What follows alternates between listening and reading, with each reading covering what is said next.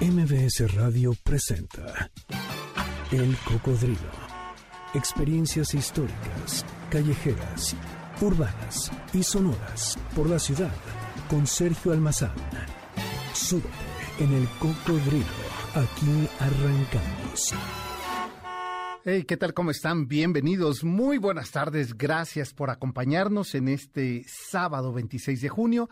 El año es el 2021 y esta es la emisión 428 del Cocodrilo. Mi nombre es Sergio Almazán y la tarde de hoy los invito a que nos acompañen a este recorrido que vamos a hacer por la Ciudad de México, por la historia de ciertas calles, de ciertas expresiones sociales, culturales, ideológicas, eh, erótico-afectivas, sexuales de esta ciudad.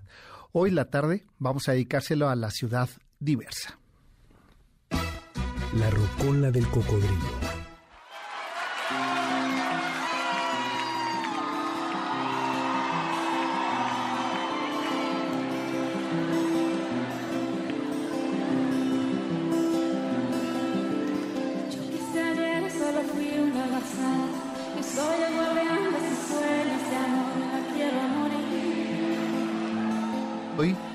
Amar con el color que cada quien quiera, asumir sin miedo y romper el silencio.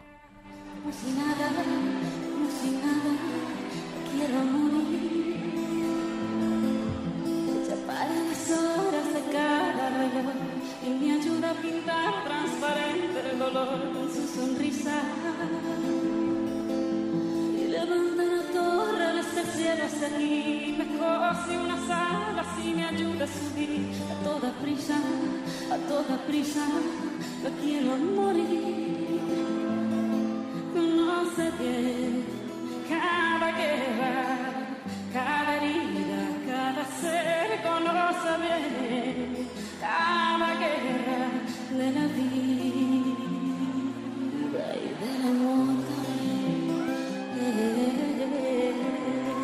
En 1860, la reina Victoria de Reino Unido fue notificada que en los jardines del Palacio de Buckingham había un grupo de mujeres no convencionales que pedían ser recibidas por Su Majestad. Tras pedir más información sobre esa comitiva, su asistente dijo que se trataba de unas lesbianas que querían entregarle una petición de derechos. La reina Victoria se negó a atenderlas e incluso prohibió repetir el adjetivo y categóricamente dijo, lo que no se pronuncia no existe.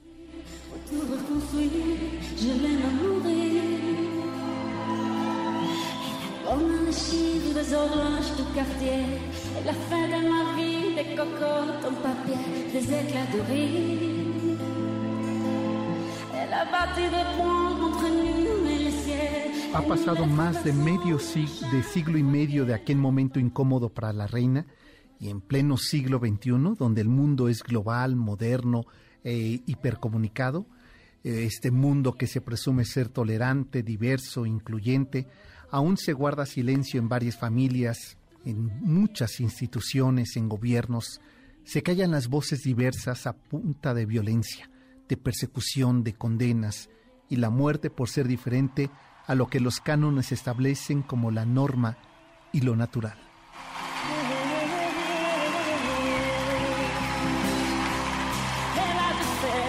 Toute la guerre pour être si forte aujourd'hui avec moi. Elle a dû faire toute la guerre de la vie et l'amour aussi. Elle a dû faire. Hoy, como hace 43, 43 años, las calles del Paseo de la Reforma han sido testigo de las multiexpresiones de la sexualidad, de las expresiones del deseo, del amor, de la identidad de género, de la naturaleza y lo humano. La llamada comunidad LGBTTQ+, se ha vuelto a expresar, exigir ser nombrada para no negar su existencia con todo lo que ello implica pedir que se respeten sus derechos humanos, una vida plena, libre de violencia y acorde a la vida digna y libre de todas las formas de agresión, discriminación que persisten en diferentes partes y sectores de la población.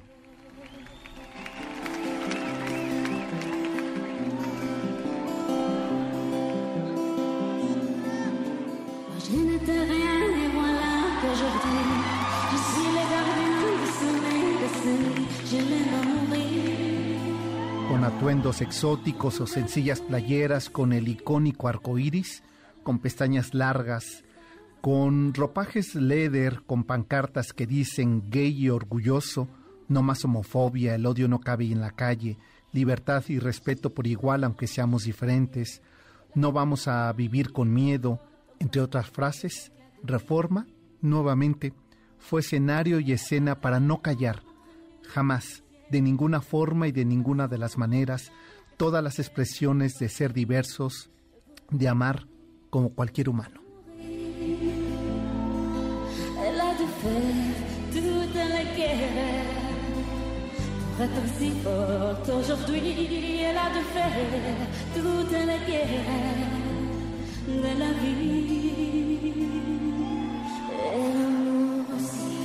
Integrantes de colectivos, familias acompañando a sus hijos, a sus hijas, a sus padres y a sus madres, amigos y solitarios, defensores de los derechos humanos, activistas, empleados, trabajadores, seropositivos, sin nada, exclusivo o ajeno a todo lo demás, hoy, otra vez, Paseo de la Reforma es de la comunidad LGBTTQ, que refrenda que la diversidad se construye en una vida colectiva, privada, institucional. porque no callar? No negarlo, no descansar hasta que no haya razones para fijar un día, una marcha, una demanda, a todas y todos los mismos derechos humanos y sin condiciones.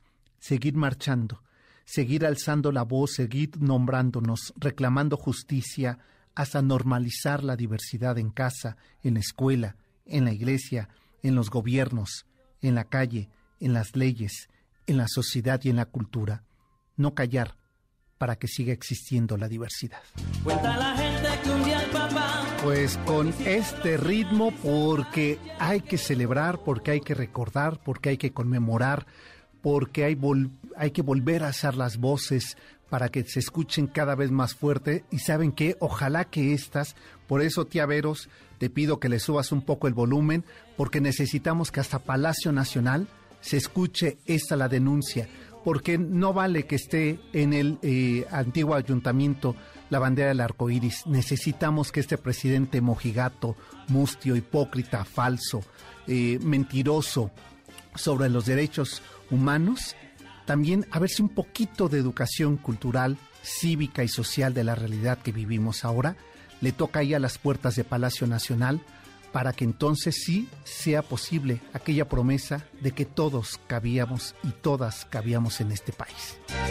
Y ese será el tono, el ritmo que vamos a tener la tarde de hoy aquí en el Cocodrilo, celebrando la 43 marcha del orgullo de la diversidad sexual en esta nuestra ciudad, en nuestro, país y en esta necesaria legislar en torno a los derechos humanos diversos. A este ritmo de Wii Colón nos vamos a la pausa y volvemos. Esto es el cocodrilo.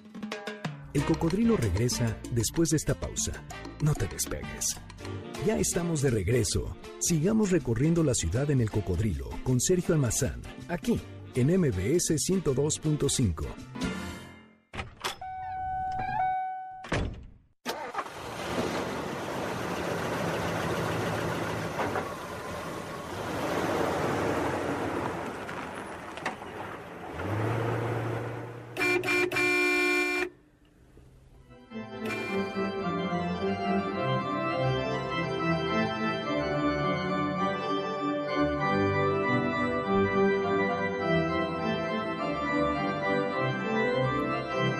cómo se expresaba y cuál ha sido la historia de los movimientos de diversidad sexual en nuestro país.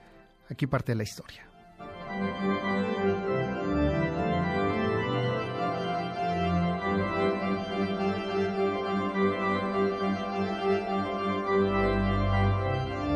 Si en el virreinato se condenaron a los sodomitas a la hoguera porque mudan el orden natural, en el siglo XIX jamás se les salude por escrito en apego a la técnica probadísima al no detallar el pecado, se protege la inocencia virreinal.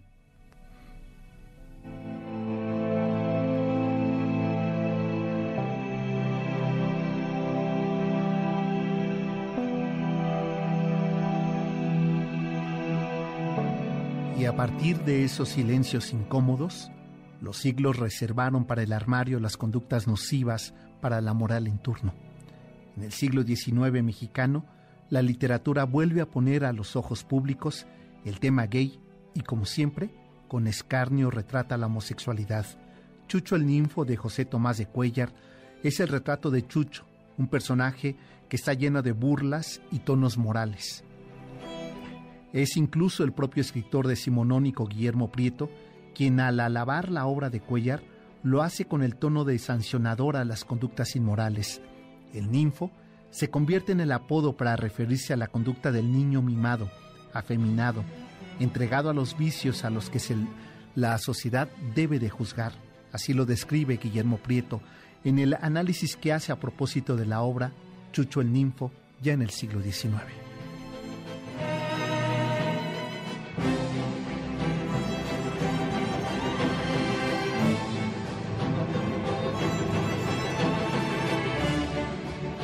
Pesar de que la literatura eh, barroca virreinal de América y en especial la de México no se refiere en ninguno de los casos sobre las conductas homosexuales que seguramente estaban presentes también en la vida cotidiana. Lo cierto es que en las condenas de la Santa Inquisición aparecía someter al juicio y luego a la hoguera a quienes se encontraban culpables de conductas sodomitas. Es con ello entonces lo que se manifiesta como una de las expresiones homofóbicas más contundentes a nombre de la fe, de Dios y de las reglas divinas, pero sobre todo de la aplicación de estas reglas en épocas del virreinato.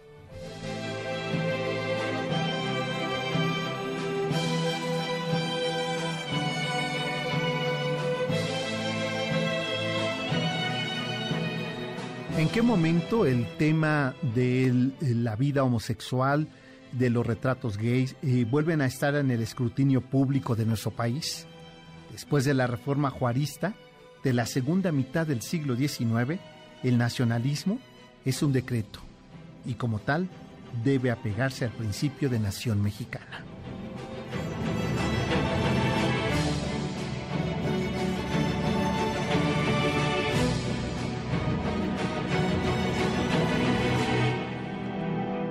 A veces los pensamientos ideológicos eh, liberales que hemos conocido a lo largo de, este tiempo, sobre todo del siglo XIX al XX, incluso los que hoy presumen ser dirigentes eh, liberales, contienen en el fondo una religiosidad moral más acercada a la ultraderecha que a los pensamientos eh, de libre tránsito. Tal fue el caso de Benito Juárez, que él teniendo un asistente que era travesti, un oaxaqueño travesti, eh, al llegar a la Ciudad de México, ya como presidente en turno en 1867, decide que no sumará a su cuerpo de servicio a este eh, secretario Candelas eh, travesti. Y así lo declara en la prensa decimonónica.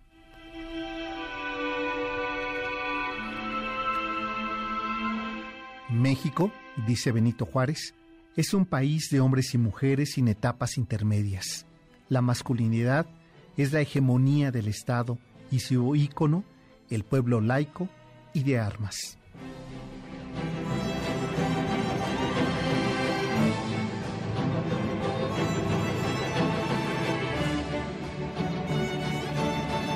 Prácticamente con esa sentencia que marca el liberal Benito Juárez sobre las conductas aceptadas como parte de la norma eh, liberal del siglo XIX, solamente incluir hombres y mujeres y todo lo demás prácticamente al no nombrarlo no existe, no será sino hasta iniciado el siglo XX en que vuelve a aparecer en la prensa, en el espacio público, no así en las discusiones de leyes y de derechos humanos, otra vez el tema de la homosexualidad.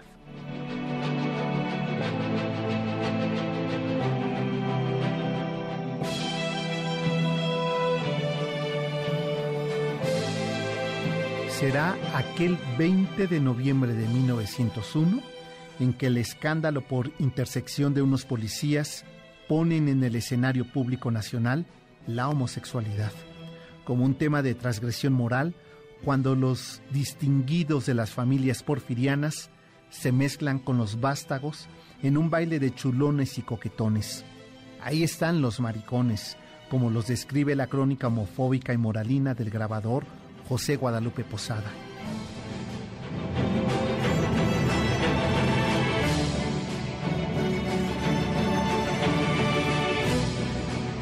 nuevamente, otra vez, la conducta homosexual sobre el ojo tras la cerradura de la política en turno.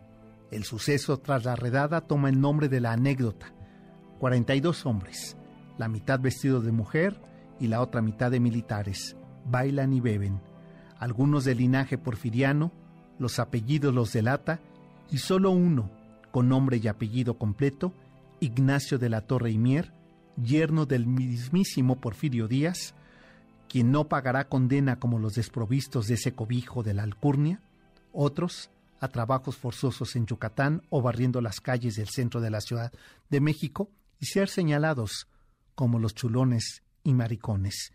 Y solo uno, el 41, guarda silencio, pero es quizá justamente su silencio el que lo revela y lo trasciende en la historia de la vida homosexual en México.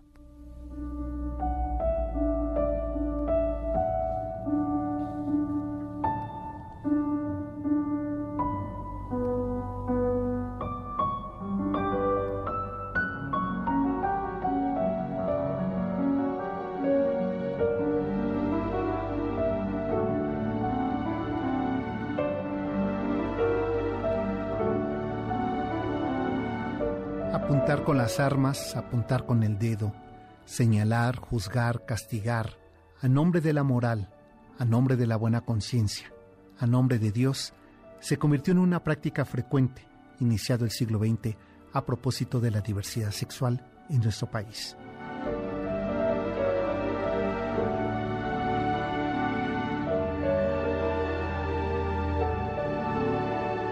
Años más tarde, en medio del conflicto armado revolucionario en las filas zapatistas, Amelio Robles, el travesti y más tarde transgénero, que registra la revolución, se vivió y se cuenta su vida como hombre, aunque su biología evidenciaba que había nacido mujer.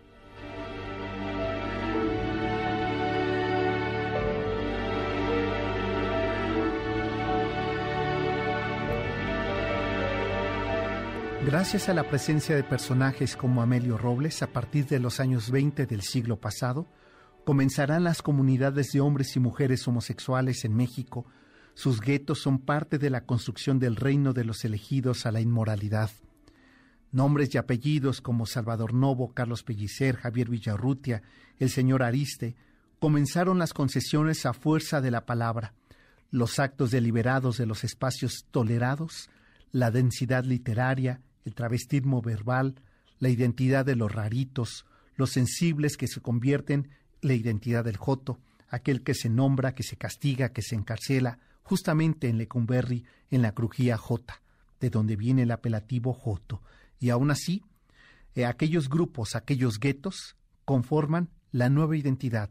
Ya no hay marcha atrás. Desde Amelio Robles y hasta Salvador Novo, la vida sexual, la de la diversidad, en México comienza a tener presencia y ya no es posible callarla. Baila como hombre, esta es una sugerencia musical de Janine Montes y con ello nos vamos a ir a la pausa, pero regresando vamos a platicar en qué momento surge la idea de salir, de manifestarse, de dar la vuelta al paseo de la reforma, de atreverse a travestirse, a tener nombre, identidad, rostro y no solamente la clandestinidad de los bares, de los de las casas, de las eh, de las expresiones clandestinas a las que se habían sido sometidos al inicio del siglo XX mexicano. De esto y más sobre la ciudad diversa vamos a platicar regresando de la pausa. Hacemos la pausa de la media, mi querida Janine, y por favor que ahí nuestra tía Veros le suba hasta que reviente y que por favor Compórtate como hombre. El cocodrilo regresa después de esta pausa. No te despegues. Ya estamos de regreso. Sigamos recorriendo la ciudad en el cocodrilo con Sergio Almazán, aquí en MBS 102.5. 20 años. Es la voz de Chabela Vargas en un tema de su inspiración macorina. Y bueno, pues que esto sirva para los chulos y coquetones. Vaya este tema de la Macorina. La orquesta tocaba un son de selva ardiente y caprina. El cielo un gran frenesí. Y ponme la mano aquí, Macorina,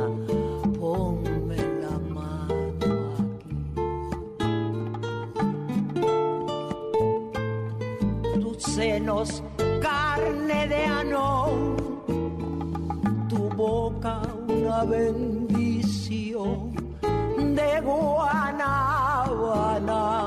madura.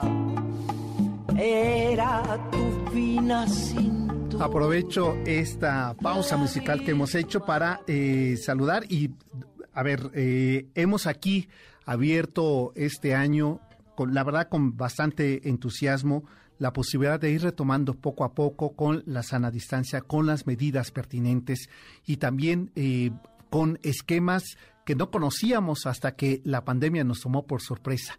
Y me refiero a esas actividades lúdicas, recreativas, culturales, eh, sensitivas que nos convocaban a las reuniones eh, este, presenciales. Pues les tengo una noticia porque a partir del 3 de julio y hasta el 15 de agosto, se van a transmitir vía streaming y por primera vez en la historia la eh, temporada de verano del 2021 de la Orquesta Sinfónica de Minería. Cuando recibí esta información, eh, primero, al ver el programa, eh, al ver, por ejemplo, un homenaje al maestro Chávez, me pareció que era imprescindible que estuviéramos conectados y por ello es que le pedí que si podríamos tener un enlace con el ingeniero Luis Asensio, que es el presidente justamente de la Orquesta Sinfónica de Minería, para que sea él, eh, quien mejor que él, que nos eh, detalle sobre lo que viene en esta temporada de verano y que podemos disfrutar en esa sana distancia, eh, convocando a nuestra familia reunida, cuando inicia y en qué consiste este programa. Pues para eso está aquí vía telefónica Luis Asensio. Luis, me da mucho gusto saludarte. Buenas tardes.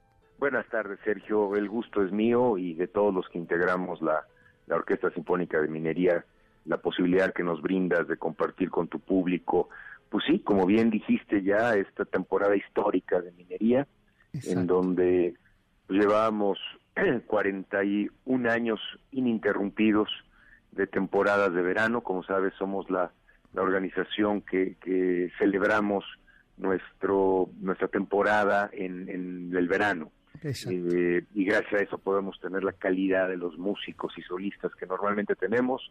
El año pasado, por razones obvias, eh, no pudimos tener temporada. Eh, y nos mantuvimos presentes tratando de transmitir algunas piezas, ensambles musicales con músicos de la orquesta. Y nos sorprendió que tuvimos en el año con con estos eh, diversos eventos que se transmitieron alrededor de un millón de descargas. Entonces, cuando empezamos a planear la temporada del 2021, eh, pues vislumbramos esta posibilidad porque en el momento que se planeó todavía había incertidumbre sobre la posibilidad de tocar de forma presencial, así que diseñamos esta temporada de forma virtual y como tú dices, eh, realmente se logró obtener eh, desarrollar un, programa de siete conciertos a manera de homenajes, los siete que son los que vamos a disfrutar a partir del 3 de julio. Así es. Hoy justamente hoy por la mañana estaba leyendo eh, en el periódico Universal una entrevista a Carlos Miguel Prieto, director de esta orquesta, que decía él, pues que le emocionaba mucho la posibilidad de, eh, de regresar y de hacer ese programa, que incluso se incluye un homenaje muy merecido al maestro Carlos Prieto. Este es el eh, en la cuarta sesión, ¿verdad? Así es, así es. Sí, efectivamente, la, la, experiencia de haber producido estos siete conciertos fue extraordinaria, porque después de, unos 14, 15 meses de, de, pues de encierro eh, y los músicos que se deben a su público particularmente eh, tenían esta necesidad de salir y aunque no se logró tocar en, en, presencia del público, sí cerramos auditorios, cerramos salas de concierto para poder realmente eh, eh, producir esta temporada de una manera extraordinaria. Entonces el reencuentro de los músicos Carlos Miguel eh, fue extraordinariamente emotivo y estoy seguro que esto se transmite.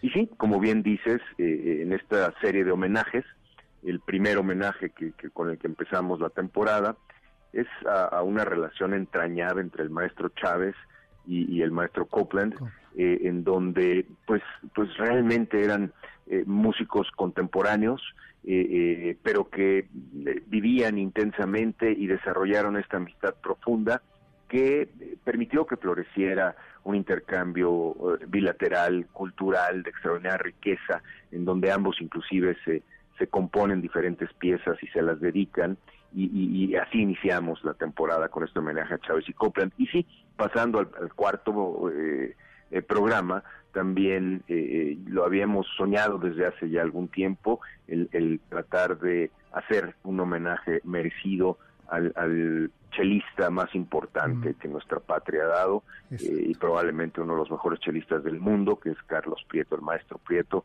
eh, padre de nuestro director artístico. Exacto, sí. Y después veo que tienes, por ejemplo, hay otro que es el homenaje a los héroes anónimos de la pandemia, que el programa se antoja, o sea, Mozart, Beethoven, ¿no? estará en el piano y Jorge Federico Osorio. O sea, la verdad es que se antoja muchísimo todo el programa. Yo estaba pensando, eh, este, ¿cómo, ¿cómo hacerle para poder ver todos, no perderse ninguno? Eh, cuéntanos cuál es la dinámica.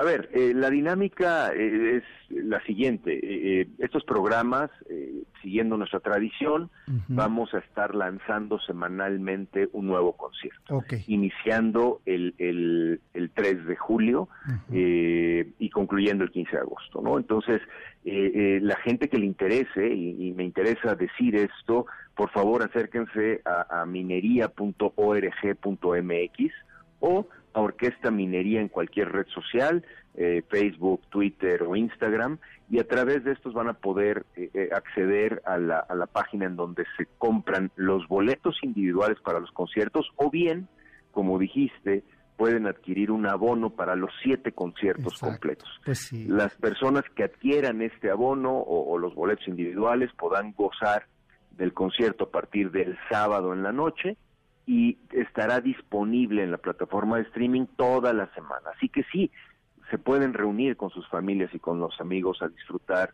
eh, una o varias veces de este concierto y la próxima semana nuevamente inauguramos el próximo concierto y así sucesivamente por siete semanas. Vamos, es como lo hacíamos habitualmente de irnos cada semana a escuchar en el verano, eh, por allí del mediodía sentarnos en la sala de conciertos, podemos hacer el mismo ritual. Así es, así es, y, así está pensado, o sea, la verdad es que sí podríamos hacer el mismo ritual, convocar a la familia y a los amigos, eh, eh, verlo en alguna pantalla eh, y, disfrutar de esa manera. Y, es más, déjame te comparto que, que, que sí nos dimos a la tarea de tratar de hacer una producción que asemeje de alguna manera eh, en la sala de concierto cómo lo verías cómo lo verías tú que sé que eres un gran melómano y que y que y que puedes tener esta capacidad de más o menos seguir la música y entonces te focalizas en los alientos cuando toca los alientos te focalizas en las cuerdas ves al solista desde otra perspectiva eh, etcétera. entonces eh, creo que la experiencia va a ser una experiencia muy rica. Nada se asemeja a estar físicamente en una sala de concierto, realmente la música nos transmite mucho más de lo que estamos escuchando en ese momento, pero, pero sí logramos recrear y creo que fue un, un gran logro esta experiencia lo más completa posible y es más, vas a poder ver cosas que normalmente no verías. Eso, eso te voy a decir que además se suman como en ese ojo close-up que cuando uno está en la sala no ve esos detalles, ¿no? Del momento en que rasga una cuerda un, un violinchista o, en el caso de un chelista o eh, este el golpe al, blanco y negro de las teclas del, piano que se pierde a veces por estar uno distraído tratando de ver el panorama completo y que gracias a esa tecnología se permite y entonces emocionalmente producen efectos a los espectadores que de entrada ya te digo que te lo agradezco Luis por ese esfuerzo porque todos necesitamos, ustedes como músicos, nosotros como espectadores, sentirnos en, complicidad eh, musical, artística, sensible, que nos despierta y que nos permite en estos momentos en que estamos haciendo esta transición de un año muy difícil que ha sido para todos, poder tener esta pausa y que sea la pausa eh, musical. Pues repítenos, por favor, solamente dónde pueden eh, este, obtener todo el programa, eh, comprar sus accesos. En la página de la orquesta, Sergio, muchas gracias, que es minería.org.mx y ahí pueden descargar el programa y acceder a la compra de los boletos eh, ya sea el abono de los siete conciertos o los conciertos individuales. Perfecto. Pues este Luis Asensio, te agradezco mucho que nos hayas permitido hacer este enlace y espero eh, pronto eh, te voy a comprometer a que vengas aquí a cabina y que hablemos a lo mejor de la segunda parte de este ciclo y que platiquemos también de lo que ha significado para ustedes estas grabaciones de la Orquesta Sinfónica de Minería. Por lo pronto te eh, valoro mucho tu tiempo y que nos hayas ampliado esta información. Con muchísimo gusto, la verdad es que el agradecido soy yo por eh, tener esta oportunidad de compartir con tu público y, de invitarlos a que, a que adquieran los boletos para gozar de esta temporada. Y encantado cuando dispongas, yo estaré feliz de acompañarte eh, presencialmente para comentar cómo nos fue y probablemente algunos proyectos futuros porque sí aspiramos a que en este mismo año tengamos ya hacia fin de año algunos conciertos presenciales en la sala misa. Ah, pues perfecto, qué buena noticia. Pues ese es un buen motivo para encontrarnos aquí en cabina, que siempre hay motivos con la orquesta para encontrarnos musicalmente. Pues te agradezco mucho. Eh, Gracias, Sergio. Pues vamos a la pausa, ¿verdad, mi querida Janine? Y regresamos pues para concluir el tema, en qué momento las, eh, surgen las marchas eh, de la diversidad sexual en las calles de la ciudad. De eso vamos a platicar regresando a la pausa. Porque tu amor es mi espina, por las cuatro esquinas hablan de los dos. Que es un escándalo, dicen, y hasta me maldicen mi amor.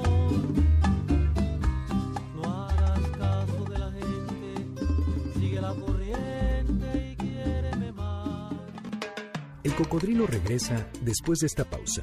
No te despegues. Ya estamos de regreso. Sigamos recorriendo la ciudad en el cocodrilo con Sergio Almazán, aquí en MBS 102.5.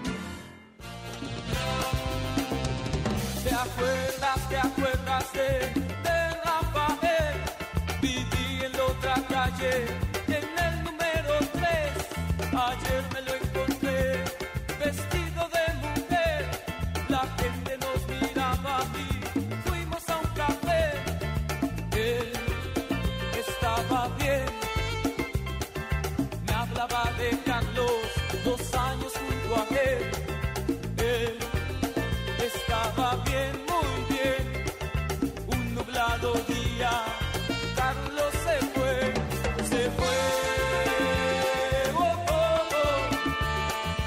Pues no podía faltar, ¿verdad? Maldita vecindad y los hijos del quinto patio, por supuesto, en esas decisiones, supongo nada fáciles de tomar. Súbele, mi querido Mario.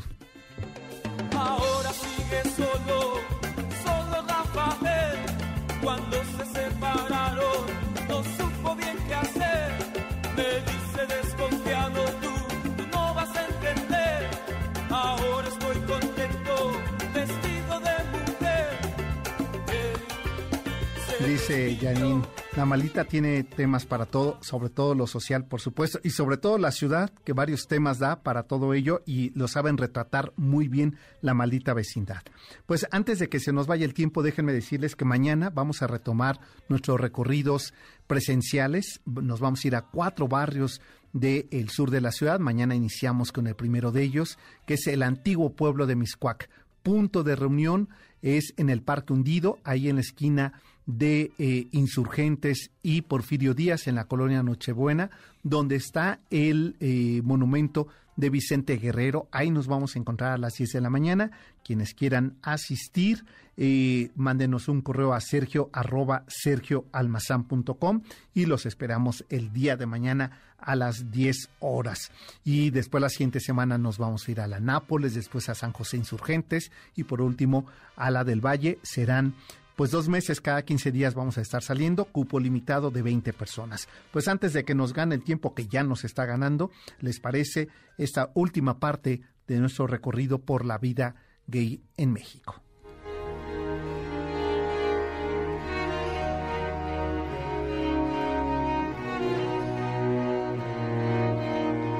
En la clandestinidad de la vida gay en México, en las catacumbas nocturnas de la ciudad que marginaba a las minorías, Ahí nacieron los grupos, o mejor dicho, la comunidad gay nacional, con sus luchas, con sus problemáticas que toda clandestinidad define y promueve. En los primeros años de resistencia y organización de los años 60 del siglo XX, la interiorización de la conducta solo se compartía entre los iguales. Se aceptaban las críticas y los juicios anti-gay, que las políticas públicas, las conductas sociales y los apelativos homofóbicos hacían alarde.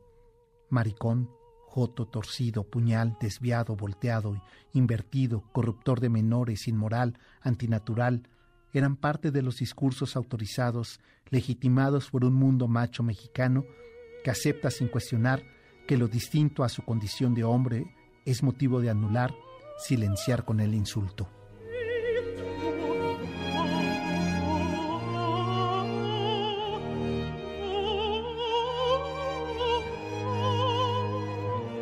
Los gays caben y se admiten en los pueblos, barrios y las grandes ciudades siempre y cuando se normalice el desprecio unánime, colectivo y legítimo de los otros, los correctos, los jueces, los justos, los normales. Pero el efecto es contrario.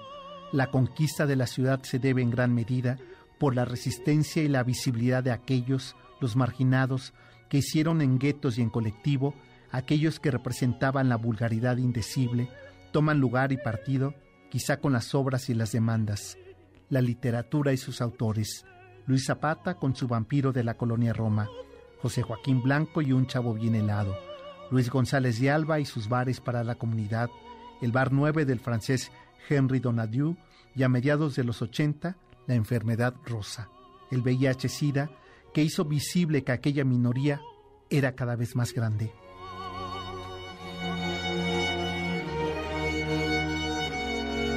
La publicación en 1991 de la obra autobiográfica de Salvador Novo, Estatua de Sal, da cuenta de las cuitas y los testimonios de una generación por revolucionaria que vivió su propia lucha, a través de la pluma y las ideas que buscaron ganar terreno a la homofobia, la discriminación y la institucionalización de la heterosexualidad mexicana que descalifica y que violenta lo ajeno.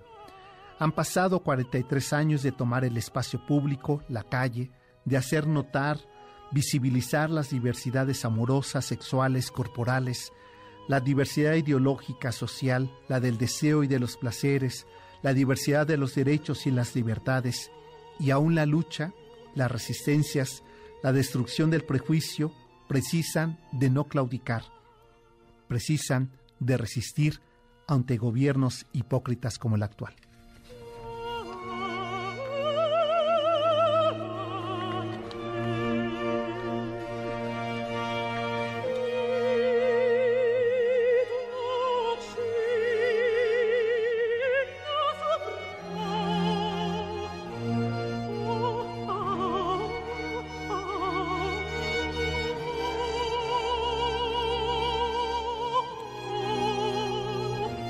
Pues ya nos tenemos que despedir, ¿verdad, mi querida Yani? Ya nos quedan unos cuantos minutos y para ello se los vamos a dedicar a un tema, ¿te parece? Las suculentas para eh, estas mujeres suculentas, eh, estas eh, mujeres inmorales que rompen las formas tradicionales de vivir y de comportarse.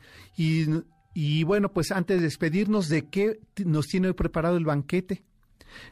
Historia del boxeo, de los guamazos. Y bueno, de ello vamos a, escuchar a todo el equipo del doctor Zagal que ya está listo con sus manteles, con sus historias, anécdotas, con sus personajes alrededor del boxeo. Pues pásenla bien, buen fin de semana. Nos encontramos el próximo sábado, ya lo saben, a las 4 de la tarde. Tenemos una cita aquí en el Cocodrilo. Hasta entonces, buena tarde.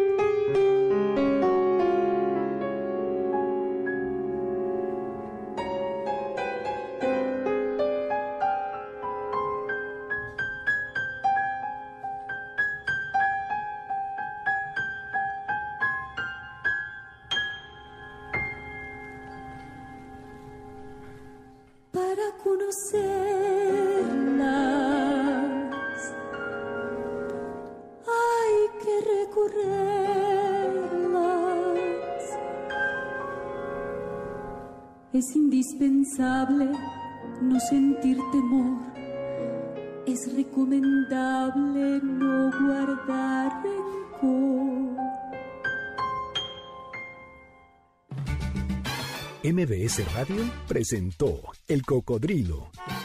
Experiencias históricas, callejeras, urbanas y sonoras por la ciudad. Súbete en El Cocodrilo. Nos escuchamos el próximo sábado aquí en MBS 102.5.